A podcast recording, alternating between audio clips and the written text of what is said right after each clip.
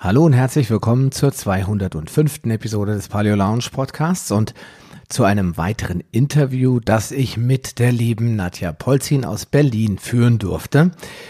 Es war eine richtige Odyssee, die Nadja überhaupt mal in einen Termin zu bekommen, denn sie ist äh, ja kurz vorher umgezogen und wie du dir sicher vorstellen kannst, hat man da einiges zu tun.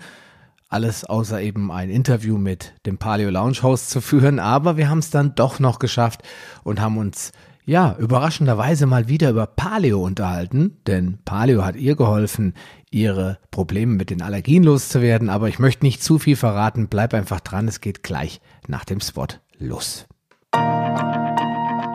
Willkommen in der Paleo Lounge, deinem Podcast für Paleoernährung und einen ganzheitlichen Lebenswandel. Für ein Leben in Harmonie mit deinem Körper und der Natur. Nadja Polzin ist ganzheitliche Ernährungsberaterin und Life-Coach. Aus der eigenen Geschichte heraus hat sie sich ganz besonders auf das Thema Allergien und Unverträglichkeiten spezialisiert. Im November 2017 veröffentlichte sie ihr erstes Buch zu dem Thema mit dem Titel Allergiefrei, Lebensmittelallergien und Unverträglichkeiten verstehen, lindern und heilen. Seither betreut Nadja vor allem in Online-Kursen und im Einzelcoaching Menschen auf dem Weg raus aus der Allergiefalle. In ihrem aktuellen Online-Kurs Darmgesund ja, genau, da macht sie das. Jetzt habe ich eins übersprungen. Erfahren die Teilnehmer, wie sie in vier einfachen Schritten ihren Allergien und Unverträglichkeiten erfolgreich und auf natürlichem Wege den Kampf ansagen können. So, nach diesem holprigen Start sage ich herzlich willkommen, liebe Nadja, in meinem Podcast. Hallo Sascha, vielen Dank für die Einladung. Danke. Ja, es war eine etwas schwere Geburt. Du hast beschlossen, nochmal spontan umzuziehen. Und dann. Äh, Berlin ist ja ein heißes Pflaster, sage sag ich mir, dass ich mir mal sagen, meine Schwester wohnt in Berlin ähm, und äh, die erzählt mir dann immer, dass es total schwer ist, eine Wohnung zu finden. War das bei dir jetzt auch ein Problem, oder? Nee, ganz im Gegenteil, ehrlich gesagt. Also ich habe ähm, ganz spontan entschlossen, das dann doch jetzt zu machen. Ich wollte das schon länger und habe am Ende zwei Tage gebraucht, bis ich ein, eine gute, super tolle WG gefunden habe. Ja. Ah, okay, perfekt. Das ging ja. sehr schnell für mich und dann war jetzt aber los, Sachen packen und umziehen. Genau. Ja, genau, das hat man dann gesehen, weil ich habe dich dann, äh, wir haben einen Termin gehabt, den musstest du absagen und dann hattest du kein WLAN oder kein äh, Internet, dann musstest du nochmal genau. absagen. Ja, so ist die Welt heute. Ja? Muss man ja. spontan und flexibel sein. Äh, Nadja, du hast ähm, selbst ja eine ziemlich lange Geschichte hinter dir, hast dich mit dem Thema Ernährung viel beschäftigen müssen, zwangsläufig. Ähm, das erste Mal habe ich dich so wahrgenommen auf der Paleo Convention. Da gibt's auch noch so ein lustiges Bild von einer Honigkuchen-Pferd grinsenden Julia Tulipan und dir, wo sie dir ein Award überreicht. Ähm, und ja, dann habe ich eigentlich, ist es ein bisschen stiller geworden, dann wieder durch andere Podcasts, wo du aufgetreten bist, äh, bist du mir so ein bisschen vors Auge gehüpft und dachte ich, ach Mensch, Allergien, das ist schon ein spannendes Thema, vor allen Dingen mal Leute, die selbst Probleme damit hatten, denen dann zu helfen, das äh, zu bekämpfen, das ist ja immer noch mal eine andere Nummer. Deswegen erzähl doch mal einfach, wer ist Nadja Polzin und wie ist deine Geschichte so gewesen? Wie bist du zu dem Thema Allergien gekommen? Ja, das ist schon tatsächlich ein paar Jahre her jetzt. Ich habe 2013 angefangen, mich mit dem Thema Ernährung zu beschäftigen und ähm, bin dann ja durch Zufall darauf gestoßen, dass diese Ernährungsumstellung, mit der ich eigentlich abnehmen wollte, auch ganz viel mit meiner Gesundheit macht. Mhm. So, und plötzlich waren dann irgendwelche gesundheitlichen Probleme weniger geworden. Ich habe auf eine glutenfreie Ernährung umgestellt und habe mich sehr so an dem damals, damals noch in den USA überwiegend ähm, propagierten Modell der Paleo-Ernährung ähm, orientiert. Und ja, habe dann ganz schnell festgestellt, das geht mir viel, viel besser damit. Ich nehme nicht nur ab, sondern ähm, ich habe auch viele, viel weniger gesundheitliche Beschwerden. In erster Linie waren das bei mir so mentale Dinge, also Müdigkeit, Erschöpfung, Stimmungsschwankungen, auch so ein bisschen in Richtung Depression und so weiter. Und so habe ich dann irgendwie nicht mehr loslassen können und habe ein Buch nach dem anderen gelesen, eine Studie nach der anderen und dachte, das kann doch nicht wahr sein, dass wir das in unserer westlichen Welt überhaupt nirgendwo lesen. Also ne, Vollkornbrot ist die Grundlage der Ernährung und ne, Kartoffeln und alles, was wir so brauchen und ähm, ein paar Süßigkeiten machen nichts, aber es macht, es hat mit mir ganz viel gemacht, hm. definitiv. Und so bin ich dann immer tiefer in dieses Thema eingestiegen und habe dann irgendwann gesagt, okay, wenn ich ähm, das alles lösen kann, was hängt denn da eigentlich dahinter? Und mein Problem war tatsächlich eine Hausstauballergie, die ich ganzjährig hatte im Prinzip, zwölf Monate im Jahr. Und ich war auf Medikamente angewiesen. und konnte damit eigentlich, also hab, ne, das, da hängt dann ganz, ganz viele Nebenerkrankungen, Neurodermitis und so weiter mit dran und habe dann tatsächlich so ein bisschen nach dem Schlüssel gesucht, wie kriege ich das denn über meinen Lebensstil aufgelöst und äh, so, dass ich mein, nicht mein Leben lang Medikamente nehmen muss, weil die haben ja eine gewisse Nebenwirkung auch, ne? Also Müdigkeit, Erschöpfung und so weiter. Mittlerweile kenne ich eine ganze Liste von Nebenwirkungen, die die Medikamente haben, die den meisten Leuten auch einfach nicht bewusst sind. Ne? Gerade bei Frauen auch das Thema Kinderwunsch und so weiter. Und ja, dann bin ich sieben Jahre in der Literatur verschwunden quasi und war dann irgendwann an dem Punkt, dass ich gesagt habe, jetzt weiß ich so viel darüber, ich kann das jetzt auch weitergeben. Und habe dann für mich auch zum Schluss tatsächlich noch so den goldenen Schlüssel gefunden, der dann ein bisschen ab von der Ernährung ist, sondern auch das Thema eben Mindset und Psyche mit ähm, abdeckt. Und in dieser Kombination gebe ich das heute weiter. Mhm. Genau. Ähm, aber was hast du mal vorher gemacht? Also fang mal damit an. Du hast ja bist ja nicht irgendwann aufgestanden und hast beschlossen, so ich werde jetzt mal äh, Ernährungsberaterin, sondern hast du vorher auch mal ein anderes Leben gehabt vor der Allergie? Ja, na, vor der Allergie leider nicht. Also ich habe meine Allergien mit elf bekommen, äh, Pollenallergie und Hausstauballergie. Ähm, studiert habe ich ursprünglich mal, ich bin Wirtschaftsingenieurin für Seeverkehr und Hafenwirtschaft. Okay. Obwohl in Berlin gibt's ja äh, eine Spree. Da könnte man ja. das ja machen. genau. Also ich habe ja in Hamburg gewohnt, da war das noch ein bisschen naheliegender. Mhm. Habe allerdings tatsächlich in die Wirtschaftskrise reinstudiert und dann waren alle Schiffe stillgelegt. Das heißt, ähm, da gab es plötzlich keine Arbeitsplätze mehr zu dem Zeitpunkt. Und ich habe dann nochmal in Irland in einem Jahr den Master für strategische Unternehmensführung gemacht und bin im Prinzip ja so eine Art äh, ja, Start-up und Gründer Expertin, kann man sagen. Hm. Und das hast du dann auch eine Weile gemacht, nehme ich mal an. Oder machst du es sogar heute noch? Nee, ich mache es jetzt seit Anfang des Jahres nicht mehr. Also ich habe aber ganz viel auch Startups begleitet in der Aufbauphase, überwiegend Internet- und Online-Startups und mache das jetzt seit Anfang des Jahres nicht mehr. Mach okay. nur noch Foodlinks sozusagen, ganz genau. Hast, und du, dein, hast du deine Finger auch bei Fairment und äh, den ganzen anderen Berliner Firmen so mit drin gehabt, so ein bisschen? Nee, habe ich tatsächlich nicht. Also das, das habe ich nicht. Wir sind gut befreundet, aber ähm, da habe ich die Finger nicht mit drin. Wir machen zusammen lediglich den Allergiekongress, der, wo ich der Host bin. Genau. Genau, okay, verstanden. Ja, ähm, jetzt hast du so eine klassische Allergie genannt, Hausstauballergie. Ich meine, das hat ja schon bei dir zu Hause irgendwann mal als Kind angefangen. Äh, wie ist das seinerzeit diagnostiziert worden? Das heißt, du hast dann immer ständig rote Nase gehabt und genießt und bist dann zum Arzt und der hat gesagt, oh, hm, warten Sie mal, wir machen aber einen Test oder wie war das? Ja, wir waren im Wanderurlaub mit meinen Eltern tatsächlich und äh, ich habe auf diesem Wanderurlaub ganz schwere Atemnot gekriegt. Also das war dann in der Schweiz irgendwie in den Bergen oben und meine Mutter war der Ansicht, ich simuliere, weil Kinder wandern ja nicht so gerne, das ist ja anstrengend im Sommer und so. Ja, klar. Und äh, hat mir das nicht so richtig geglaubt, aber das hörte nicht auf nach dem Urlaub. Und wir sind dann zum HNO-Arzt gegangen. Und der hat dann einfach einen Allergietest gemacht und hat dann festgestellt, Gräser Pollen, was ja beim Wandern dann eine Rolle spielt auch, ne? Und eben auch eine Hausstauballergie. Und dann haben wir zu Hause angefangen umzuräumen. Vorhänge raus, Teppiche raus, Wellensittich weg, alles was dazugehört ähm, war dann der Versuch, das einigermaßen, also das Umfeld so zu schaffen, dass das Allergen nicht mehr in dem Maße anwesend ist, sozusagen. Was hat das gebracht? Nicht. Nicht. also, effektiv hat das Verhältnis mit, also der Wellensittich, das war schon äh, auch ein, eine leidvolle Erfahrung mehr oder weniger, dann habe ich sehr gemocht. Ähm, das hat aber im Endeffekt so ein bisschen natürlich die Symptome verringert. Nichtsdestotrotz hat die Ursache, also was ist eigentlich der Auslöser, dass so eine Allergie entsteht, ähm, hat, äh, war damit ja nicht beseitigt, sondern das Allergen wegzubringen ist ja tatsächlich irgendwie so eine Nothilfe, ähm, macht aber im Endeffekt eigentlich nicht das, was, was es soll. Also die Allergie geht davon nicht weg. Ne? Das ist wie Medikamente nehmen eigentlich. Also die Vorhänge abzunehmen ist nichts anderes als Medikamente zu nehmen. Der Körper reagiert weiterhin und entwickelt sich dann im Laufe des Lebens, wir sagen dazu allergischer Marsch oder ne, Etagenwechsel, die Allergien werden schlimmer, es kommen mehr Allergien dazu. Ähm, ja, es kommt Neurodermitis dazu und irgendwann eben auch Asthma. Hm, okay. Also das heißt, wenn man nicht an die Ursache rangeht, warum ist diese Allergie eigentlich entstanden, dann entwickelt sich das weiter. Ob man jetzt das Umfeld ändert oder mehr Staub saugt oder so, das spielt da keine Rolle. Das heißt, du hast eine ganz lange Weile auch mit den Allergien gelebt. Ja, ja. Also ich war tatsächlich 2011 wirklich, kann ich sagen, tablettenabhängig. Also ich musste jeden Tag ein Antihistaminikum nehmen. Das ging nicht anders, ja. War das sonst äh, tagsüber immer gleichmäßig belastend oder hattest du dann auch so Schübe, wenn es draußen wieder geblüht hat, dann ging es wieder besonders, was besonders schlimm? Mm, ich habe das eigentlich tatsächlich nie wirklich auf das Wetter so. Also für mich waren Pollenallergien jetzt nicht so ein riesengroßes Thema. Für mich war Hausstaub ein großes Thema.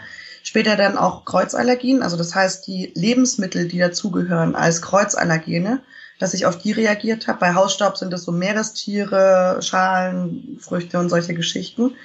Ähm, auch Steinobst ähm, als Kreuzallergen zu, zu den Pollen.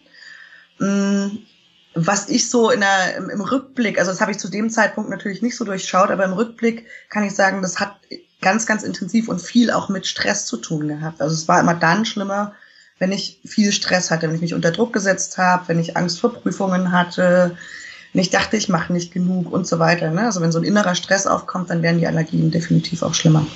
Hm, okay. Ja, und wann, wann hast du gesagt, jetzt geht's nicht mehr? Das war 2011 dann. Das war 2011 eigentlich, dann bin ich nach Deutschland zurückgekommen von, von Irland und habe gesagt, ich muss jetzt irgendwas machen, aber ich habe mir gar nicht so, ich habe das Thema Allergien gar nicht so im Fokus gehabt, sondern für mich war tatsächlich einfach erstmal wieder fit zu werden. Ne? Also zu sagen, okay, ich, ich ähm, habe jetzt hier tausend körperliche Probleme, ich fange jetzt an mit Sport, ich fange jetzt an, meine Ernährung umzustellen und so weiter. Das war nachher mehr oder weniger, kann man eigentlich sagen, so ein Nebeneffekt, dass die Allergien weniger wurden. Und ich dachte so, Moment, was ist denn hier los? Weil du kriegst ja beim Arzt, kriegst du ja keine Aussage dazu. Da heißt ja nicht, ändern Sie Ihr Leben und ähm, es geht alles zurück, Ihr Immunsystem beruhigt sich, sondern die haben leider kein Angebot, was in diese Richtung geht. Und das Angebot ist da natürlich immer Medikamente und sonst kann ich leider nichts für sie tun. Hm. Ja, gut, klar, logisch. Was sollen sie auch anderes sagen? Ne? Genau. Ernährung ändert ja auch nichts. Das wissen Nein. wir ja. Das, damit Nein. kann man nichts heilen, damit kann man nichts verbessern. Deswegen ja. hat mich das ja gewundert, dass du gesagt hast, du äh, bist nach Hause gekommen, hast beschlossen, ich ändere jetzt meine Ernährung. Aber du hast ja dann ganz am Anfang, erinnere ich mich, gesagt, du wolltest eigentlich mal abnehmen. Ja? Das war so dein eigentliches Ziel. Ja, das stimmt. So, viele, ne? Ja, ja. Genau. Und dann hast du das ganz durch Zufall mitentdeckt. Oh, warte mal, da passieren ja noch andere Dinge. Äh, was hast du denn vorher so gegessen? In der ich Regel. Ja, ich habe mich jetzt nicht so wahnsinnig ungesund ernährt. Also wir haben viel gekocht zu Hause, aber es hat natürlich auch schon immer viel mit Nudeln zu tun gehabt und ähm, war schon eher sehr getreidelastig. Das ist ja tatsächlich auch das, was wir vermittelt bekommen. Getreide ist die Grundlage der Ernährung und so habe ich mich ernährt. So hatte bei mir eigentlich immer Gewichtsschwankungen, irgendwas zwischen 10, 15 Kilo. Und dann habe ich mal wieder ein bisschen abgenommen. Meistens mit einer großen irgendwie Obst. Ich esse jetzt nur noch Obstqual. Also ich kenne dieses Diätleben, habe ich eigentlich mit meiner Mutter früher schon gemacht. Ne? In der Jugend dann so äh, abnehmen und dann heißt es entweder nichts essen oder wenig essen oder eben nur noch Obst oder irgendwie sowas. Aber es ist ja nicht erfüllend. So, das ist das ist das Problem. Du hältst das eine gewisse Zeit lang durch ähm, und kriegst irgendwann so einen tierischen Heißhunger auf Brot und Nudeln und was weiß ich was. Ähm, wenn das, wenn da eben bestimmte Sachen fehlen und das sind in erster Linie natürlich auch Fette und Eiweiße, die dann einfach zu einer gesunden und guten Ernährung auch beitragen. Ne? Hm, okay. Und dann hast du ähm, jetzt gesagt, du hast Paleo dann angefangen. Wie, ja. Das heißt, du bist dann irgendwann mal durch Internet auf Paleo gestoßen, durch, hast ja erzählt, die Amerika, Amerikaner haben dich da so ein bisschen drauf gebracht. Und dann hast du beschlossen, okay, jetzt probiere ich das mal aus.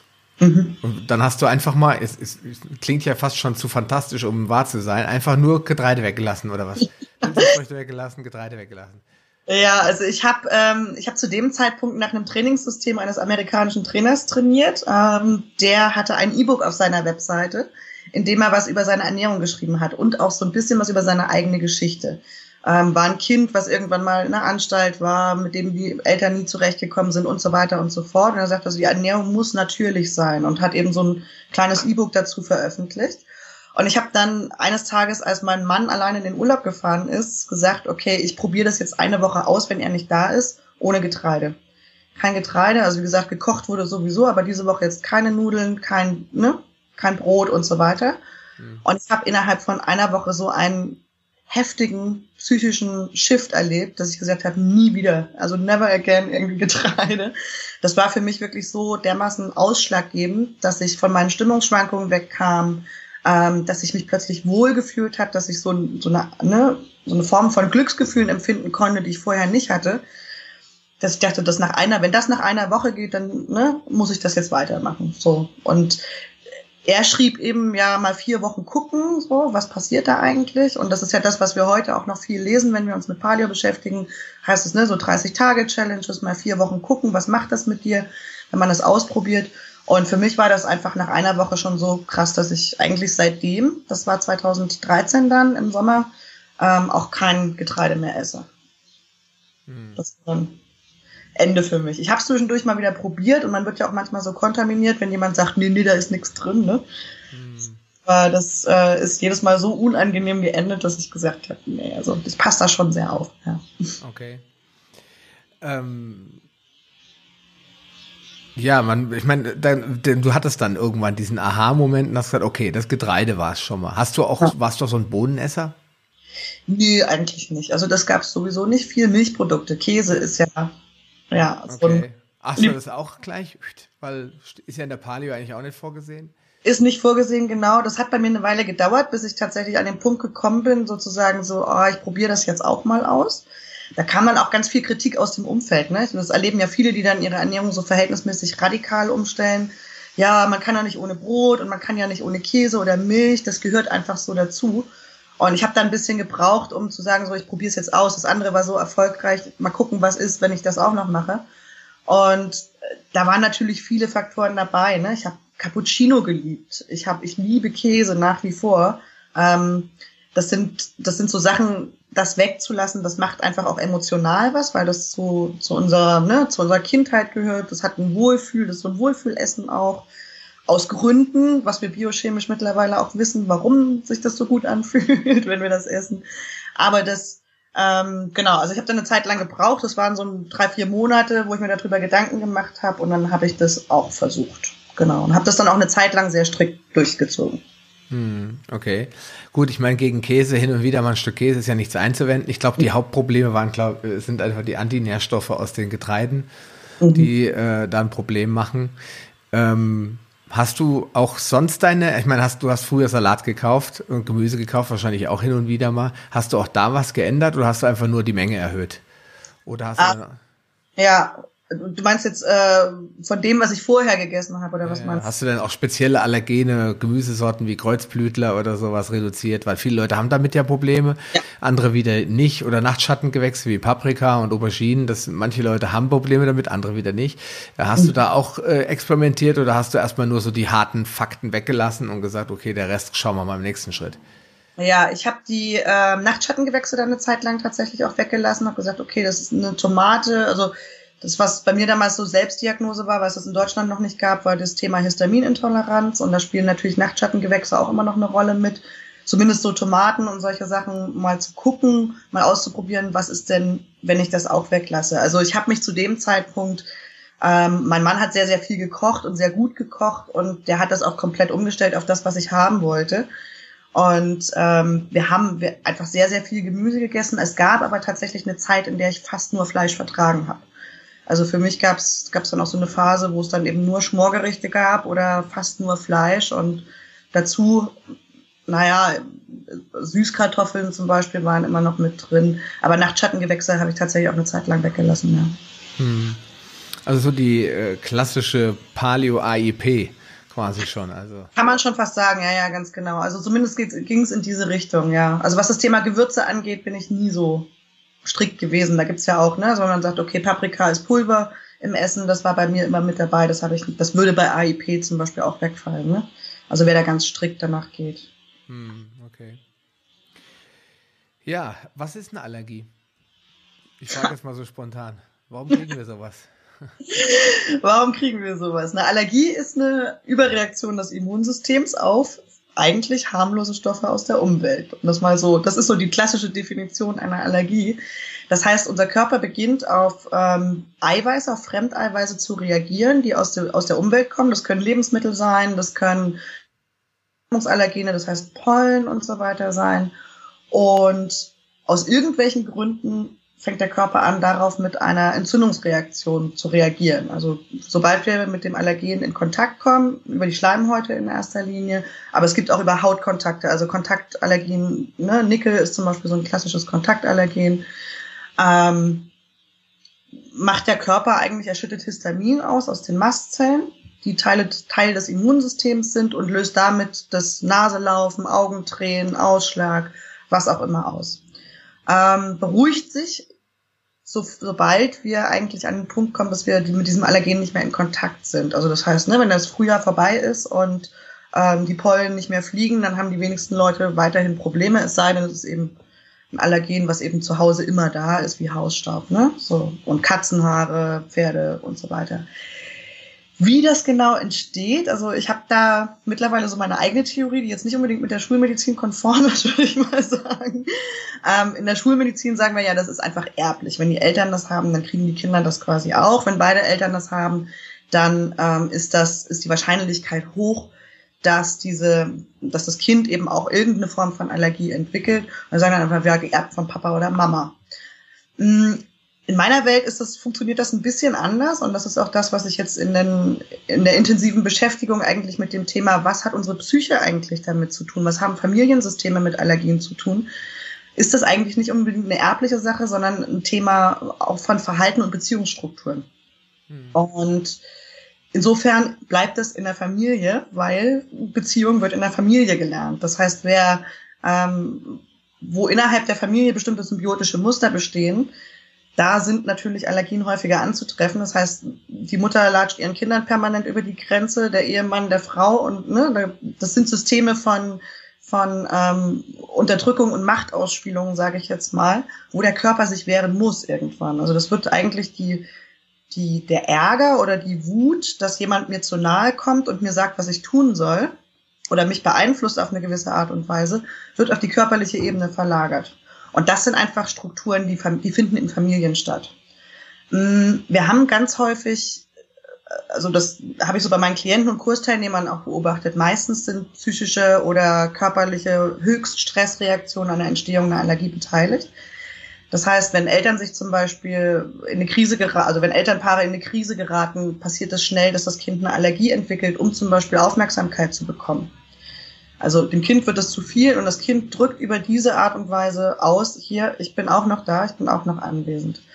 Ähm, wir haben Allergienentstehungen nach Operationen zum Beispiel. Also Leute haben, eine, haben einen schweren Eingriff oder haben irgendeine Form von Operation, kommen nach Hause und sind plötzlich allergisch auf ihre eigene Katze. Das hat mit der Katze überhaupt nichts zu tun, sondern das hat damit zu tun, dass das äh, Immunsystem auf Höchstalarm ist, nach einer Operation zum Beispiel und die Katzenhaare, die potent allergen sind, sage ich jetzt mal, ähm, sind einfach nur zufällig anwesend. So. Und solche Sachen, Erlebnisse mit Hunden, Erlebnisse mit Katzen, Pferden und so weiter, die auf eine gewisse Art und Weise in der Schocksituation einfach zu einer, zu einer Hochstressreaktion im Körper führen und wo das Immunsystem aktiviert wird und das macht eine Fehlverknüpfung eigentlich in diesem Moment. Und also da gibt es ganz, ganz verschiedene, ganz verschiedene ähm, Dinge, die man da beobachten kann und beachten kann. Und man kann mit verschiedenen psychotherapeutischen, traumatherapeutischen, hypnotischen Verfahren und so weiter auch diese Verbindung wieder entkoppeln. Hm, okay. Und, genau. Also eine Allergie an sich ist keine chronische Krankheit, sondern es ist einfach nur eine Fehlverknüpfung im Unbewussten. Okay. Ähm, was glaubst du, ist bei dir der Auslöser gewesen dann? Als ich meine, muss man jetzt ja mal so äh, genau. fragen. Ja, ich meine, du bist mit, el mit elf Jahren, hast du irgendwann angefangen, auf Hausstaub zu re reagieren. Hast ja. du da so deine eigene äh, Idee, was es bei dir ausgelöst haben könnte? Oder Ach, sagst du bei dir was was anderes vielleicht? Nee, das waren meine Eltern tatsächlich. Also das war eine Zeit, wo es meine Eltern sehr schwer miteinander hatten, wo es wirtschaftliche Probleme in der Familie gab. Ne? Kann man so Arbeitslosigkeit und solche Sachen dazu ist einfach nur, also es ist, bei mir würde ich dieses Aufmerksamkeitsthema tatsächlich auf jeden Fall reinnehmen, ja. Gibt es andere Einflussfaktoren? Weil ich, es gibt ja durchaus Menschen, die haben Allergien und die leben in glücklichen Familien. Ja? Oder ja. Es, ja, gibt es dann andere Faktoren, die du, wo du sagst, die führen dazu, dass es zu einer Allergie kommt? Ja, also das ist die, diese, ähm, diese Verknüpfung auch mit diesen Beziehungsstrukturen, die sind nicht bewusst. Ne? Also das ist jetzt nicht unbedingt immer was, was bewusst stattfindet, sondern das ist durchaus unbewusst. Wir sind ja nur zwei Prozent Bewusstsein. Der Rest passiert in uns, ohne dass wir ähm, da wirklich einen Zugriff drauf haben und wissen, was das eigentlich ist. Das ins Bewusstsein zu holen, ähm, gerade wenn wir über das Thema Psychotrauma sprechen zum Beispiel, das können auch Traumata der Großeltern sein, die über die Generationenfolge in uns gespeichert sind. Also das muss nicht unbedingt was sein, was wir erlebt haben oder unsere Eltern erlebt haben, sondern ne, wenn wir das Thema Krieg zum Beispiel beachten, dann kann das auch was sein, was im Ersten oder Zweiten Weltkrieg passiert ist und sich einfach auf emotionaler, unbewusster Ebene über die Generation übertragen hat und dann irgendwann bei einem Enkelkind oder einem Urenkel zum Teil auch ähm, zum Ausbruch kommt. Das ist gar nicht, äh, das muss nicht unbedingt was, was sein, was in meinem Leben passiert ist. Aber wenn ich jetzt was an der Ernährung ändere, warum mhm. passiert dann was? Weil eigentlich müsste ich ja dann jetzt unterbewusst das Trauma abarbeiten erstmal. Wenn ich jetzt die Kartoffeln weglasse, äh, jetzt einfach mal von der logischen ja. Zusammenhang, würde ich jetzt nicht sagen, dass ich damit heilen kann. Ne? Ähm, also das, das Heilen und wenn du sagst, okay, ich will meine Ernährung beibehalten, dann ähm, wäre das Trauma abzuarbeiten tatsächlich so der endgültige Schlüssel. Und dann kann ich sagen, dann kann sich das Immunsystem auch wieder ähm, erholen und, und lernst Grenzen zu setzen und so weiter. Das kommt von alleine dann. Ähm, warum ändert eine Ernährungsumstellung was. Und das ist für die meisten Leute einfacher, als an das Trauma ranzugehen. Ne? So eine Traumatherapie, das kann schon ein schmerzhafter Prozess sein. Ähm, aber die Ernährung umzustellen ist einfach. Das ist zugänglich für die meisten Menschen. Und wir haben in den, in den Lebensmitteln Antinährstoffe, was du schon gesagt hast, gerade was, wenn es um das Thema Getreide geht, ähm, bei, bei Milchprodukten, hochverarbeitete Milchprodukte, insbesondere Eiweißstrukturen, die verändert werden in der Verarbeitung, ähm, bei Getreide haben wir neben Antinährstoffen ja auch noch viele, viele andere Sachen. Ne? Wir sprechen über, über äh, Giftstoffe, die besprüht werden auf den Feldern, in den Silos, ähm, ATIs, wir haben Gluten im, in, in Weizen insbesondere. Wir wissen nicht, wie das verändert wurde. Also das sind alles so Sachen, die sind einfach extrem unnatürlich und fordern unser Immunsystem heraus. So jedes, unser Körper und unser Immunsystem muss sich mit allem, was wir in den Mund stecken, auseinandersetzen. Und wir haben da einfach Lebensmittel mittlerweile am Markt und produziert, die sind nicht human. So, das ist keine artgerechte Ernährung mehr, sondern die sind so verändert worden. Konservierungsstoffe, Farbstoffe, all diese Geschichten, hohe Dosen Zucker, ne, was das alles, also was da alles eine Rolle spielt, das ist für den menschlichen Körper keine Ernährung, also keine artgerechte Ernährung. Und wenn ich das weglasse, dann wird das Immunsystem einfach extrem entlastet schon. Die meisten haben wirklich, so, also mit einer Ernährungsumstellung schaffst du gute 80 Prozent, 75, 80 Prozent ähm, Symptome wegzukriegen. Hm. Ja, aber ich, wenn du jetzt, äh, ich sag mal, jetzt würdest du anfangen mit Pommes und äh, Burger, wäre das bei dir ruckzuck wieder da? Nee. Ich habe meine Trauma bearbeitet. Ah, okay. Das heißt, du hast zwei Schritte vollzogen. Ja, genau. Das heißt, du hast auf der einen Seite die Ernährungsumstellung gemacht, dadurch entstand die Klarheit, äh, es funktioniert, ich bin das Problem los erstmal. Aber gehst du jetzt auch, ich frage jetzt ganz offen, in den Allergiekongressen, sagst du den, den, mit, den, den, mit den Interviewgästen, kehrst du das so offen raus und sagst, Leute, wenn ihr das wirklich dauerhaft loswerden wollt, dann müsst ihr das Trauma beseitigen? Ja, ja. Also das ist auch das, was ich in meinem Kurs vermittle. Ähm, deswegen ist das ein anderer Darmkurs, als viele andere Darmkurse das sind. Also die meisten beziehen sich ja tatsächlich auf dieses, ich kann die Ernährung umstellen, dann nehme ich Probiotika, ähm, nehme vielleicht noch ein paar Bitterstoffe, um das Milieu besser zu machen. Das sind natürlich erste Schritte und die helfen meistens schon, wirklich einen besseren gesundheitlichen Zustand herzustellen. Ähm, aber der vierte Schritt, also bei mir im Programm, und das ist auch das, was ich im Allergiekongress ne, mit Experten dann versucht habe zu belegen und da auch Geschichten rausgeholt habe aus aus der Hypnotherapie zum Beispiel oder aus Coach, von Coaches, ähm, die wirklich mit Lebensführung auch arbeiten. Ähm, der Schlüssel zum Schluss, um das wirklich wegzukriegen und dann auch hingehen zu können und zu sagen können, okay, ich kann ein Eis essen gehen, ich kann mal einen Burger essen und ich kann mal ne, solche Sachen machen. Ähm, das sind tatsächlich, ist tatsächlich eine Form von Traumatherapie. Symbiosemuster auflösen, vorgeburtliche, geburtliche und Kindheitserfahrungen aufarbeiten. Und das also da auf eine gesunde Art und Weise und auf emotionaler Ebene Grenzen setzen zu lernen. Das ist dann tatsächlich so das i-Tüpfelchen, sage ich mal, ähm, um zu sagen, okay, ich kann ohne Allergie weiterleben und ich muss es nicht an meine Kinder weitergeben. Hm, okay. Ähm, wie, was, welche Methoden, jetzt sind wir zwar ganz weg von dem klassischen Ernährungsthema, aber welche Methoden empf empfiehlst du den Leuten denn? Ich meine, äh, ich habe jetzt erst wieder gehört, dass so eine professionelle Hypnotherapie ziemlich teuer ist. Ja, also ich habe mir mal sagen lassen, dass die so ein paar hundert Euro so eine Sitzung durchaus verlangt wird von Leuten, die das wirklich Profis sind. Ja, ich weiß ja. nicht, ob das auf den falschen Markt, äh, auf nicht auf Deutschland bezogen war, aber ich würde sagen, 90 Prozent der Leute, die an Allergien leiden, die steigen dann spätestens da aus, ja, weil sie sagen, ja. soll ich das bezahlen? Ne? Ja, ja, also es gibt, ähm, es gibt verschiedene Varianten. Tatsächlich gibt es auch mittlerweile einige Download-Geschichten, die sehr gut sind. Also Download, Hypno, die man hört man sich dann 30 Tage mal an und guckt mal, ob was passiert im Unbewussten zum Einschlafen abends. Die sind, das ist so das Low-End ne, Produkt, sage ich mal. Das ist auch nicht besonders individuell, sondern ist eigentlich eine Suggestive. Also da wird was suggeriert, dass das Immunsystem nicht mehr so reagieren muss. Ähm, wenn ich jetzt, also das war so meine Erfahrung, ich habe ziemlich viel Geld zum Heilpraktiker getragen, um das Ernährungsthema und das Nährstoffthema irgendwie zu lösen und diese Darmgesundheit. Dann eine Eigenbluttherapie gemacht und ein paar andere Sachen ausprobiert. Bei mir war das dann nachher verhältnismäßig egal, ob ich jetzt 1000 Euro für Nahrungsergänzungsmittel ausgebe oder ob ich ähm, 250 Euro mal für eine regressive Hypnose ausgebe. Äh, regressive Hypnose bedeutet, ich gehe an den Punkt zurück, an dem die Allergie entstanden ist und gucke, was ist da passiert an diesem Ne? Einen Tag vorher war es noch okay, am nächsten Tag, was ist passiert? Was war das Erlebnis, was dazu geführt hat? Und wer eine professionelle Hypnose anbietet, der kann das dann an dem Punkt auch auflösen. Da gibt's ähm, da gibt's durchaus Möglichkeiten. Wir haben in unserem Gesundheitssystem leider kein Angebot über die Kassen für sowas. Das ist so, ja. Ja, okay. Wenn ich mir jetzt aber mal so eine Therapie angedeihen lassen will, ähm, wie häufig, häufig muss man das machen? Also ich meine, gibt es da so einen Mittelwert, dass du jetzt auch, ich spiele immer wieder auf den Kongress an, weil du kriegst ja dann auch viel Feedback. Äh, ich weiß das auch, weil ich mit Paul darüber schon gesprochen habe. Äh, also Paul Seelhorst für alle Zuhörer, der die auch äh, mit dem Leon Benedenz diese Kongress-Veranstaltungssache übernimmt dass die Leute ganz viel Kontakt, also dass du jetzt als Host von so einer äh, Sache ja ganz viel Kontakt auch zu den Personen hast. Die melden sich ja anschließend per Mail und Nadja, ich habe da eine Frage und hier und da und der Kongress war ja super und hast du noch mehr Informationen dazu?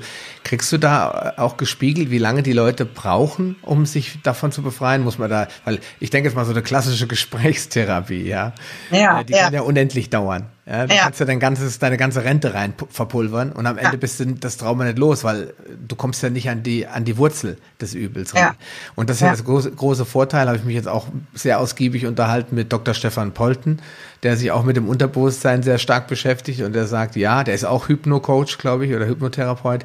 Ähm, das kann verdammt schnell gehen, habe ich gelesen, dass die Leute wirklich eine Sitzung machen und fühlen sich schon um Jahre jünger, jetzt hier in das, im Inneren. Und manche brauchen vielleicht drei. Aber gibt es so einen Mittelwert, wo du sagst, da kommen die Leute mit klar? Da, da gibt es immer irgendeinen Effekt.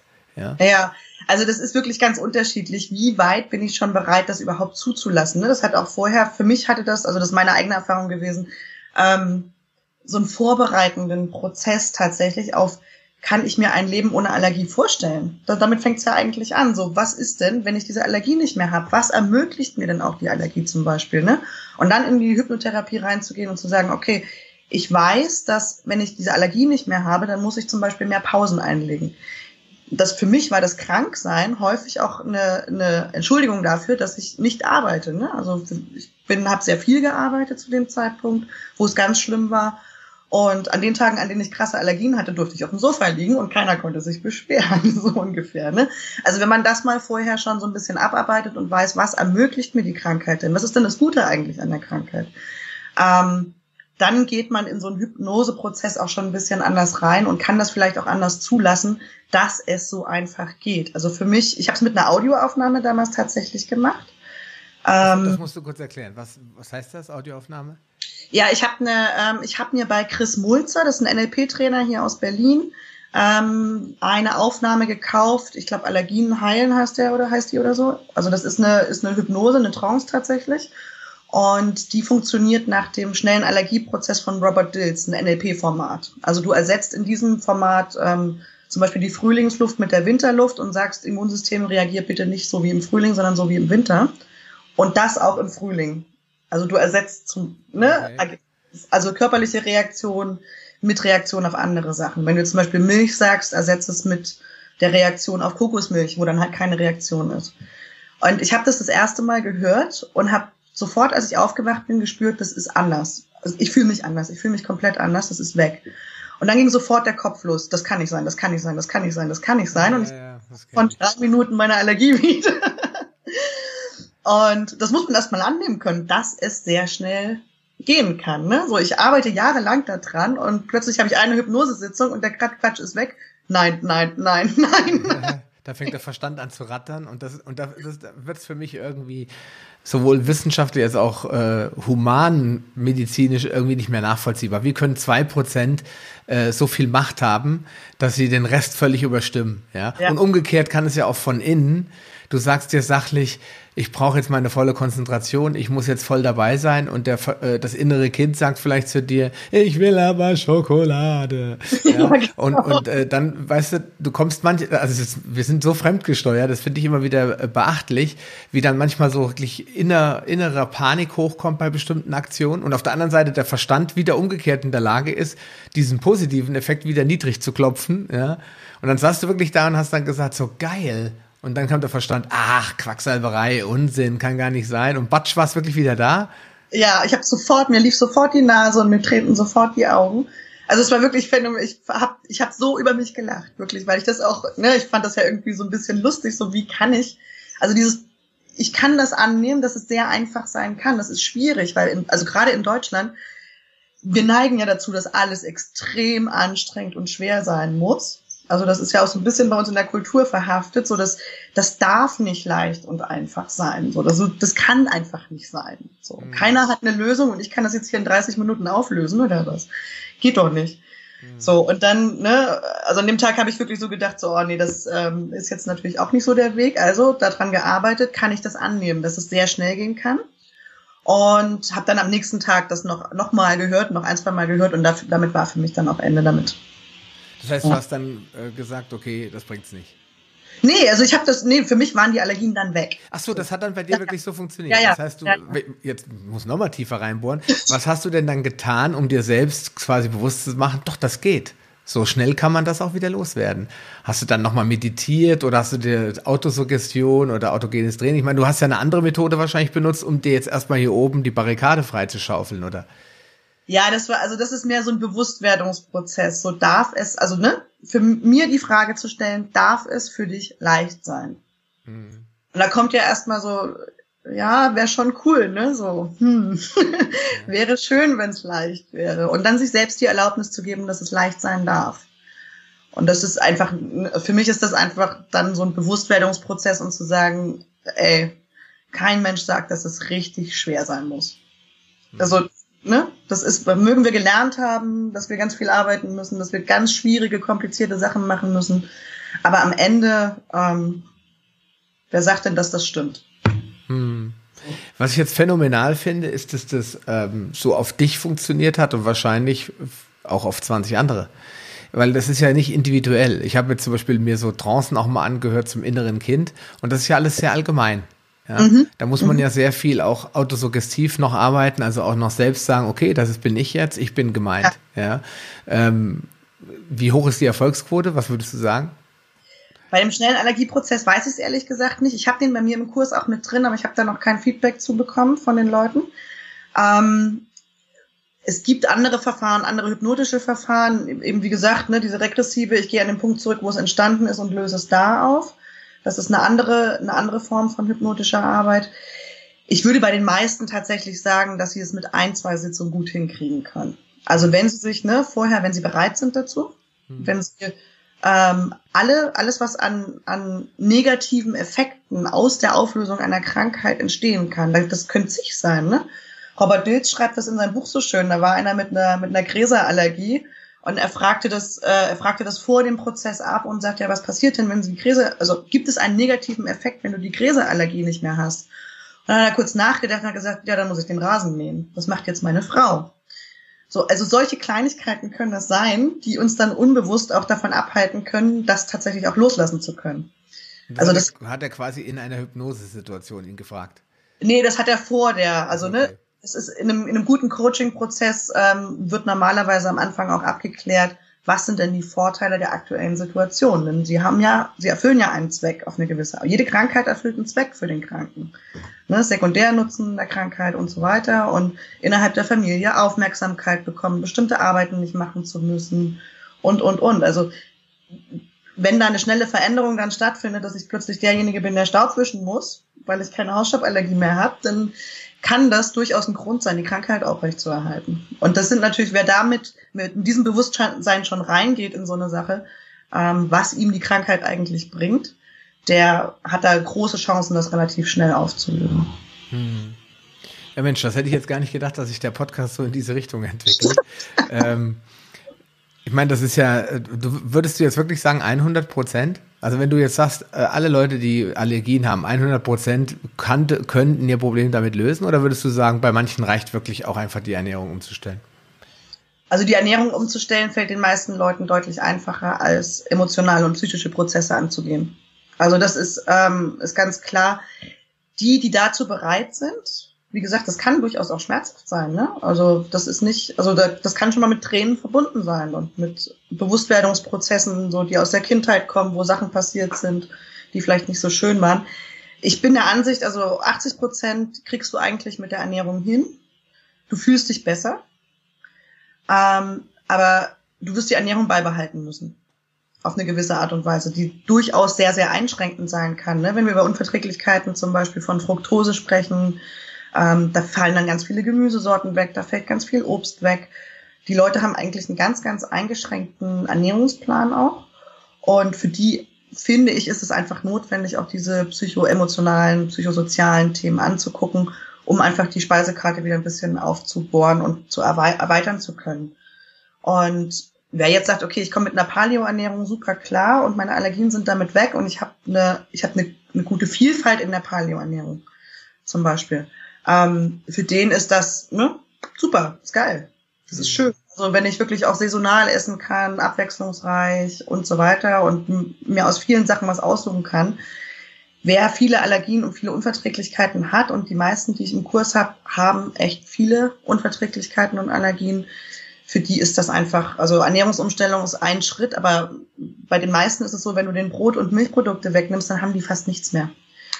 Ne? Also da sind ganz viele dabei, die nur noch Hühnchen und Reis vertragen und, und, und. Und das sind, also die können einfach nichts anderes mehr essen und da geht's eben dann ans Eingemachte. Also dann würde ich sagen, okay, dann ist es einfach notwendig, ähm, sich diese 20 Prozent, also diesen, diesen Teil der, der Psyche anzugucken und was sind die Muster in den Familien, was sind die Glaubenssätze und so weiter.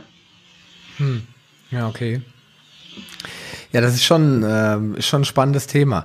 Also mein Vater zum Beispiel hat eine Pollenallergie und die ist, äh, ich glaube, in den letzten Jahren erst so richtig entstanden, in den letzten zehn, zwölf Jahren. Als Kind oder als ich noch ein Kind war, hatte er das nicht.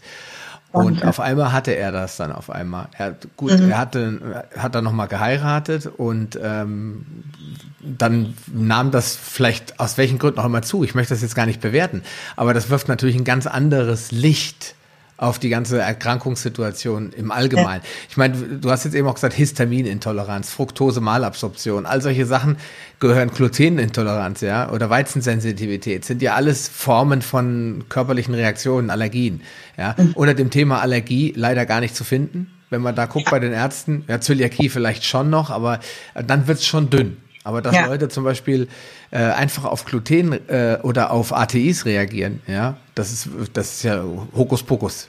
Ja, das ist, ja. kriegt mir ja so ganz deutlich gesagt, das stimmt ja alles nicht. Und ähm, ich habe da auch die Erfahrung gemacht, wenn man diese Schadstoffe reduziert, Eben nicht nur durch die Ernährung, sondern auch durch die richtige Handhabung der Lebensmittel. Zum Beispiel lange Teigführung beim Brotbacken oder ja. also dass der Teig wegen 24 Stunden arbeiten darf und leben darf. Die Bakterien auch viel Arbeit übernehmen. Viel des Giftes beseitigen, weil sie halt genau darauf scharf sind, auf die Eiweißstrukturen. Sie fressen das alles auf und dann hinterlassen sie Luft. Dadurch wird der Teig auf natürliche Art luftig. Also es würde vielen wahrscheinlich schon helfen. Sie würden einfach mal aufhören, sich das Brot beim Bäcker billig zu kaufen, sondern einfach mal das selbst in die Hand nehmen. Da kann man selbst, obwohl ich kein Freund von Weizen bin, aber da kann man selbst aus Weizenmehl noch ein einigermaßen essbares Brot machen, wenn man sich an diese Regeln hält, ja? Ja, ja, absolut. War aber für dich nicht, du hast gesagt, nee, nie wieder weg, never ever, will ich nicht mehr haben. Ähm, nee, für mich war das nie Thema. Ich habe ja, hatte ja gesagt, also ich habe vorher in Irland gelebt eine ganze Zeit lang, also zweieinhalb Jahre insgesamt und da gibt's ja nur dieses, ähm, wir haben immer gesagt, Dämmstoffbrot. Also das war so ein, das ist echt so eine Art Trittschalldämmung. Das schmeckt einfach nach überhaupt nichts. Die können kein Brot. Das ist Weißbrot in einer ganz komischen Form irgendwie. Und ich habe da zweieinhalb Jahre lang ähm, Sauerteigbrote gebacken, weil das war einfach das, was notwendig war, um ein vernünftiges Brot zu essen. Und es ist so ein aufwendiger Prozess, so ich krieg das im Alltag einfach nicht unter. So, aber ich, also für mich ist das ähm, Für mich ist das kein Thema. Ich kann sehr gut ohne Brot leben und mittlerweile habe ich mich so organisiert, dass bei mir gibt es einfach morgens, mittags, abends Gemüse und Ei, Fleisch, Fisch dazu. Und genau. Ich esse auch wenig Salat. Also jetzt im Sommer bei den Temperaturen, die wir im Moment haben, schon. Aber sonst eigentlich nicht. Also Rohkost ist überhaupt nicht meine Baustelle. Ich komme mit meinem Lebensstil, der doch verhältnismäßig, ich sage jetzt mal, stressig ist, immer noch. Ne? Also wir leben einfach in der westlichen Welt und in der Stadt und so ähm, einfach mit gekochten, vorgekochten Lebensmitteln besser klar. Mhm. Ja gut, das muss ja jeder auch an seinem eigenen ja. Darm spüren. Wenn ja. der die ganze Zeit Blähungen verursacht, obwohl ich gu äh, gutes natürliches Essen esse, dann ist da vielleicht die Rohkost äh, der, der Faktor. Ja. ja. Wollen sich viele, vor allen Dingen Veganer, auch gar nicht zugestehen, äh, dass wenn sie dann Probleme mit der Verdauung kriegen, dass es vielleicht an dem Übermaß an Rohkost liegt. Deswegen sagt ja auch Florian Sauer immer 70 Prozent und nicht mehr. 30 Prozent ja. müssen immer Kochkost bleiben, damit man auch einen ordentlichen Darm hat, ja, und den ja. nicht komplett überfordert. Mit Säure vor allen Dingen, weil der die ganze Nacht eben arbeiten und gären und machen muss, ja. Wenn, ja. Den, wenn dann die Leute sagen, ja, bei euch faulen die Lebensmittel im Darm, vor allen Dingen, wenn man die tierischen Sachen isst, ja, dann sage ich, bei euch ist Kompost, ja. Kompost. Also, ja, es ist halt im Endeffekt das Gleiche. Ja? Man muss immer auf ein bisschen auf seinen Körper hören, denke ich. Ja. ja. Ähm, ja, bevor wir zum Darm kommen, noch eine, eine Sache. Äußere Faktoren und Einflüsse, die ja durchaus auch wirken. Du hast ja eben schon Stress erwähnt.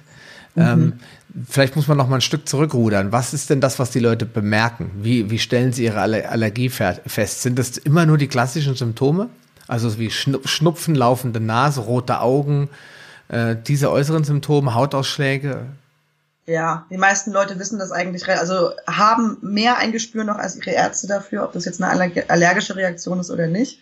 Ähm, viele Ärzte tun das dann manchmal ab. Also meistens sind das eben Hautausschläge, Schnupfen, laufende Nase, ähm, Atembeschwerden, Husten, chronische Bronchitiden, ähm, ja, tränende Augen, das sind so eigentlich die klassischen Symptome, kann man sagen. Ne? Schluckbeschwerden bei Lebensmittelallergien haben wir häufig, dass die Zunge eben anschwillt oder der Hals zuschwillt.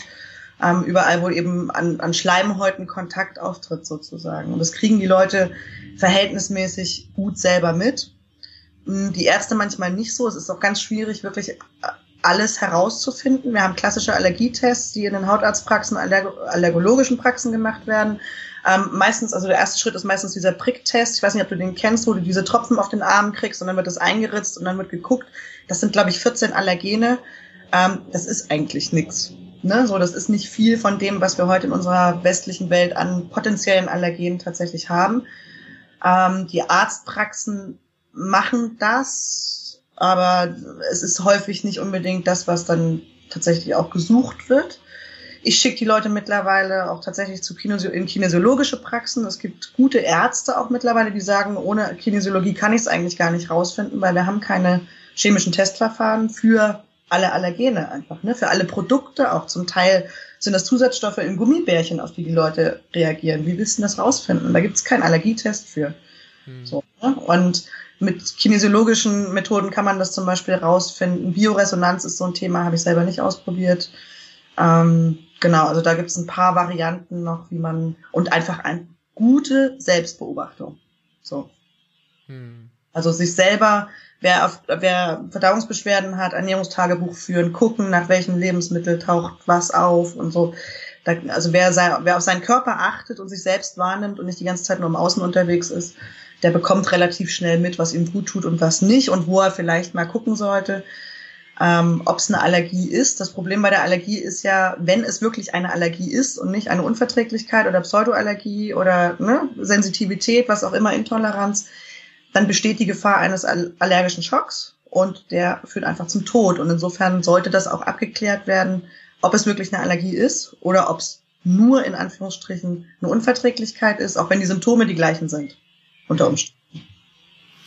Ja gut, das, das ist natürlich ähm, schon der negative Faktor an der Allergie, dass es halt relativ schnell zum sogenannten anaphylaktischen Schock kommen kann und dass, äh, wenn man dann nicht jemanden in der Nähe hat, der einem dann schnell das schnell erkennt und sagt Notarzt, dann kann man da durchaus dran sterben. Ne? Ja.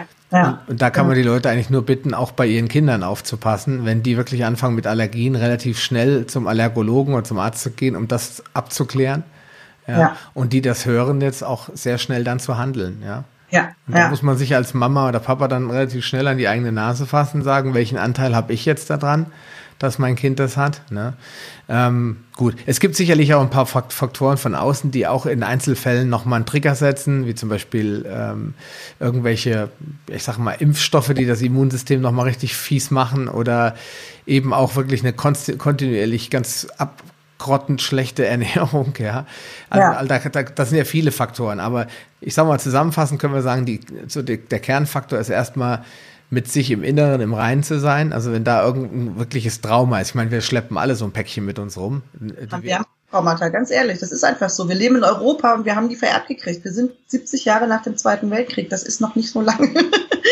sind noch Sachen in den Familien drin, ob wir das wollen oder nicht. Ja. Das heißt ja. Hunger, sei es äh, Ungerechtigkeit, die passiert ist. Dann natürlich gibt es natürlich auch Familien, in denen halt Streit und schlechte Stimmung so an der Tagesordnung ist. Ja. ja und das ja. Merkt, merkt man ja, mit Kindern hat man immer Konflikte, das ist völlig normal. Äh, das gehört zum Entwicklungsprozess dazu. Und dann merkt man aber schnell, wenn man mal ganz bewusst leiser redet, leiser agiert, öfter Verständnis zeigt, dass die Kinder sofort merken, oh, irgendwas hat sich da verändert. Ja, ja. ja. Und das, ähm, mein Sohn hat mal irgendwann gesagt, Papa, das war aber toll, dass du heute gar nicht geschimpft hast. Ja, das ist dann schon so, ja. Ja, da denke ich, okay, ich würde nie wieder schimpfen, wenn es ginge, ja, aber es ist halt ab und zu mal so. Und das ist halt, ja. äh, aber schön, wie die Kinder dann schon so bewusst sind und klar merken, es hat sich was geändert an der Stimmung, ja. ja das darf man nicht unterschätzen, glaube ich. Ja. Ähm, jetzt hast du von Darm, Darmgesundheit auch gesprochen. Ich weiß gar nicht, was du für ein Wort am Anfang benutzt hast dafür. Ähm, ich weiß nicht, Darmernährung, Darmgesundheit, ich weiß nicht, was hast du irgendwas gesagt. Welche Rolle spielt der bei den Allergien? Ähm, der Darm ist eigentlich unsere größte Schleimhaut. Also wir haben bei Allergien ja eigentlich immer mit Schleimhäuten zu tun, und sei das jetzt die Nase, der Mund, äh, Vaginalbereich und ne, also Genitalbereich generell, auch bei Männern. Der Darm ist aufgeklappt, hat eine Fläche von ungefähr 500 Quadratmeter. Das heißt, wenn wir ihn wirklich bügeln würden und ausklappen würden, das wäre ein guter halber Fußballplatz. Und das ist einfach das größte Einfallstor in unseren Körper. Ähm, anders als die Haut. Die Haut hat zwei Quadratmeter. Das haben ja mal alle gesagt, das größte Organ. Aber der Magen-Darm-Trakt ist tatsächlich deutlich größer, was die Fläche tatsächlich auch angeht. Und da sind man schätzt so ungefähr 70 bis 80 Prozent unserer Immunzellen sind in dieser Schleimhaut angesiedelt. Das heißt, alles, was ich mir in den Mund stecke, ähm, wird von einer Armee, von einer immensen Armee an Immunzellen ähm, begutachtet, sozusagen. Und gesagt, darfst du hier rein oder darfst du nicht rein? Bist du ein Eiweiß, was in diesem Körper Schaden anrichtet, oder bist du ein Eiweiß, was in diesem Körper keinen Schaden anrichtet? Bist du ein Vitamin? Ne? Also das wird alles an der, an der Darmschleimhaut, Magen und so weiter ähm, wirklich geprüft von unseren Immunzellen. Und das ist einfach der größte Teil der Immunzellen in, im Magen-Darm-Trakt sozusagen. Das heißt, wenn ich da permanent Sachen reingebe, die nichts in meinem Körper zu suchen haben, die vielleicht auch noch in Form von Konservierungsstoffen zum Beispiel auch unsere Bakterien abtöten und ähm, unsere Bakterienbesiedlung verändern. Ähm, wenn ich nicht genügend Verdauungssäfte habe, die den Magen-Darm-Trakt äh, Magen richtig besaften, dann kriege ich da ein Problem mit meinem Immunsystem, was permanent reagieren muss. So, und dann habe ich eine ständige, so eine sogenannte stille Entzündung im Körper, also Silent Inflammation, die einfach über den Verdauungstrakt ausgelöst wird. So, und dann stellt sich die Frage natürlich, was hat alles einen Einfluss auf dieses, auf die Symbiose, auf das, ja, auf das gute Zusammenfunktionieren von Verdauungssäften, Bakterien, ähm, Darmzellen, Immunzellen im Verdauungstrakt. Und da sind wir natürlich dann bei diesen ganzen Einflussfaktoren, chronischer Stress, Umweltgifte, Lebensmittel und so weiter und so fort.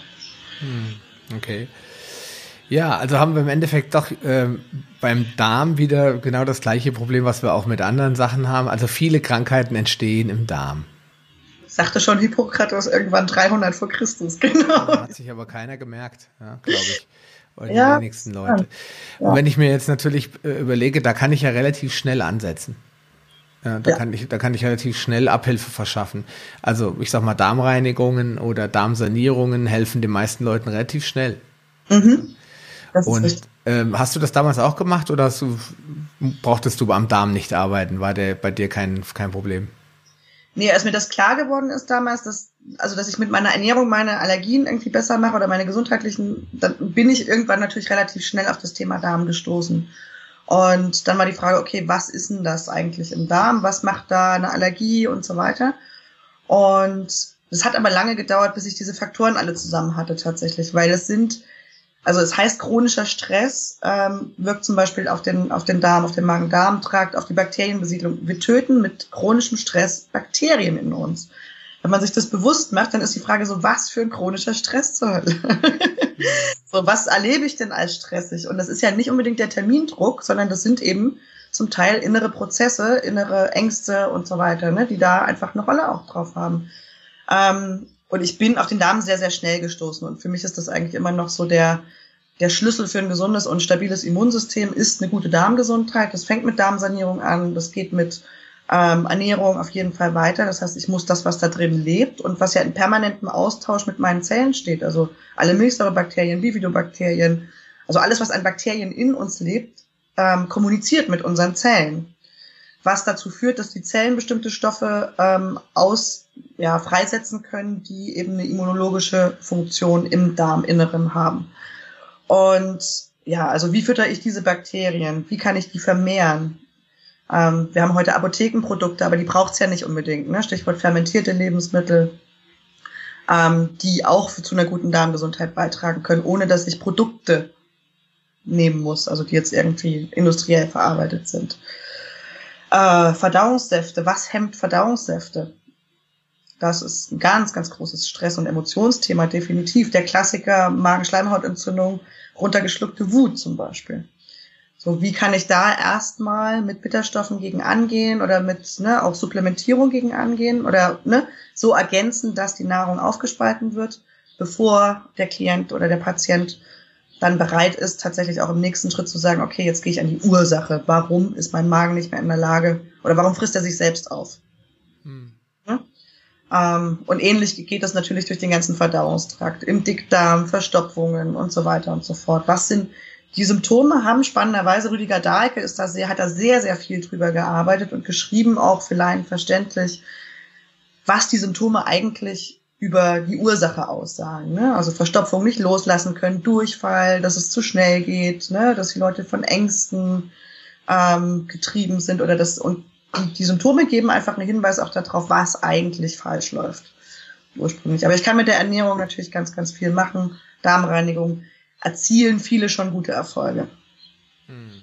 Ja, auch meistens wird da ja so ein paralleler Prozess angestoßen. Ne? Also ich habe das bei meinem Heilpraktiker selber so erlebt der dann anfing mit Nahrungsergänzungsmitteln und so weiter. Und die Eigenbluttherapie, die er bei mir gemacht hat, ich musste dann jede Woche für 15 Minuten dahin, die hat für mich einen ganz wesentlichen Effekt gehabt. Ich habe 15 Minuten Zeit gehabt, mit einem Therapeuten über mein Leben zu sprechen. Das war für mich der Effekt der Eigenbluttherapie, war nicht das Eigenblut zu spritzen, sondern mit jemandem, der sich für mich und meine Gesundheit und mein Leben interessiert, offen sprechen zu können. So, das hat bei mir schon ganz viel gemacht. Ne? Also dann einfach mal so bestimmte Dinge zu reflektieren, ähm, die ich sonst weggedrängt, also einfach verdrängt hatte schon ne? und die ich nicht für relevant erachtet habe. Hm. Ja, Mensch, das ist echt ein ewig langes Thema. Da könnte man sich stundenlang drüber unterhalten. Was empfiehlst du denn jetzt äh, konkret Betroffenen? Was sollen sie tun? Also ähm, das ist das, was ich in meinem Kurs tatsächlich auch vermittle. Ich habe da vier Schritte eigentlich. Also der erste ist die Diagnostik, zu gucken, was habe ich eigentlich, also auch in Form von Stuhlproben, wie sieht's da eigentlich aus? Ist es nicht genügend Magensäure? Ist es nicht genügend Gallensäure? Ist es nicht genügend Pankreassaft? Ähm, wo gibt es Bakterienverschiebungen? Bei Allergikern und Menschen mit Unverträglichkeiten gibt es eigentlich fast immer einen Mangel an Milchsäure und Bifidobakterien ähm, und meistens eine Überwucherung mit irgendwelchen anderen, ähm, manchmal auch Candida, Pilzen und so weiter. Und das ist eigentlich die Stuhlprobe zu machen, ist so zumindest ein, ein Jetzt-Bild, ein Foto von einer, von der aktuellen Situation worauf man ein bisschen was aufbauen kann und sagen kann, okay, da machen jetzt auch bestimmte Supplemente Sinn. Ähm, ja, genau. Das ist das Erste. Dann die Ernährungsumstellung. Ich schreibe heute nicht mehr Paleo dran, ähm, sondern ne, es geht um eine natürliche Ernährung. Mir ist es auch verhältnismäßig egal, ob die Leute vegetarisch oder vegan leben. Es gibt da wirklich unterschiedliche Bedürfnisse. Was ich für wichtig halte, ist ähm, glutenfrei, Milchprodukte, ähm, frei und Zucker, also ganz groß zuckerfrei, glutenfrei, Milchprodukte frei. Ähm, Zucker als erstes weg. Das ist bei den meisten nicht selbstverständlich. Und dann, das kann auch äh, Schritt für Schritt passieren. Ne? Ich fange einen Monat zuckerfrei, einen Monat dann nehme ich, fange ich an, glutenfrei zu essen, dann nehme ich im nächsten Monat. Da hat jeder sein Tempo und ich finde, man muss sich da auch nicht wirklich in Stress versetzen. So, das hat viel mit Lebensqualität zu tun. Der dritte Schritt sind Supplementierung für eine Zeit von drei bis sechs Monaten, also zu gucken, was brauche ich? Vielleicht eine Unterstützung für Verdauungssäfte, was kann ich an Probiotika nehmen? Muss ich vielleicht einen Candida-Pilz abtöten und, und, und? Also wo es dann auch um strengere Ernährungsformen zum Teil nochmal geht, ne? Also komplett zuckerfrei, damit der ähm, sich wieder regulieren kann. Und der vierte Schritt sind eben dann diese mentalen Muster anzugucken. Wie führe ich meine Beziehungen? Was brauche ich von anderen Menschen? Ähm, ne? Wo sind meine Ängste? Was war eigentlich zu Hause los mit den Eltern? Wie habe ich Liebe bekommen? Was für Glaubenssätze habe ich aus der Gesellschaft und so weiter übernommen? Wir fangen uns das ja ein wie ein Virus. Das ist so. Ne? Jedes Gespräch, was ich führe, ähm, hat eigentlich so, fange ich mir irgendwelche Gedanken ein die unter Umständen mein Leben positiv oder negativ verändern können. Deswegen ist es ja auch so wichtig, mit wem wir uns umgeben. Genau. Hm. So, also diese vier Schritte habe ich eigentlich so auch in dem Kurs verarbeitet, um zu sagen, Schritt für Schritt eins nach dem anderen anzugucken, in dem Tempo, in dem es für die Leute passt. Ne? Okay, dann sind wir ja eigentlich schon bei dem Punkt, wo kann man dich finden? Jetzt haben wir viel gesprochen, die Leute sagen, Mensch, ich möchte mir das mal angucken, was die Nadja so anbietet. Wo können die Leute dich am schnellsten finden? Oder ja. was? Im Internet. Mich gibt's im Internet, ganz genau. Also ich habe keine Praxis, sondern ich mache wirklich alles online. Ähm, Einzelcoaching gibt's online per Skype und per Telefon. Und ich denke jetzt erst wieder ab August, aber ansonsten schon. Ähm, und ansonsten gibt's auf www.foodlinks, Food wie das Essen und dann linx.de gibt es weitere Informationen dazu. Ich habe den Darmkurs regelmäßig, drei, vier, fünf Mal im Jahr. Mhm. Und kommt bald auch ein einzelner Persönlichkeitsentwicklungskurs zum Thema Immunstark raus, wo es wirklich ans Eingemachte geht, auch Ängste, Glaubenssätze aufzulösen und so weiter. Also können die Leute einfach bei Facebook auch unter Foodlinks gucken oder auf deiner Seite. Ich packe das in die Show Notes, damit die Leute die Möglichkeit haben, dich zu erfinden und zu erreichen. Super. Perfekt. Ich sag, ich sag dir vielmals Dank für diese, für das tolle, spannende Interview, das sich wirklich in eine ganz andere Richtung entwickelt hat, als ich das gedacht habe. Aber ich glaube, das ist ja gerade das Besondere an dieser Welt, äh, dass man immer wieder was dazulernt und immer wieder in eine ganz andere Richtung kommt auf einmal, als man das geplant hatte. Ja, ist doch super, oder? Ja, genau. In diesem Sinne, ich wünsche dir noch einen heißen, schwitzigen Tag. Wir, wir hören uns, ja, auf jeden Fall. Danke, Sascha. Mach's gut, ciao. Willst du dich mit Gleichgesinnten über Paleoernährung, einen gesunden Lifestyle oder die leckersten Rezepte austauschen? Dann schließ dich uns an und tritt meiner Facebook-Gruppe Paleo Lounge Evolutionär Essen, Leben und Bewegen bei. Den Link findest du in den Show Notes sowie alle anderen wichtigen Informationen und weiterführenden Links. Geh am besten direkt auf paleo-lounge.de slash Folge und ergänze die entsprechende Nummer. So findest du zum Beispiel unter paleo-lounge.de slash Folge 85 die Show Notes der Episode 85. Ein Archiv aller Podcast-Episoden findest du unter palio-lounge.de slash pl. Damit du auch in Zukunft keine Folge mehr verpasst, solltest du diesen Podcast jetzt direkt abonnieren. Du findest ihn bei iTunes, Stitcher Radio, TuneIn, Podcast.de, Spotify und vielen anderen Podcast-Verzeichnissen. Ich freue mich, wenn du beim nächsten Mal wieder einschaltest und wünsche dir viel Erfolg bei der Umsetzung deiner persönlichen Ziele. Bleib gesund, dein Sascha Röhler.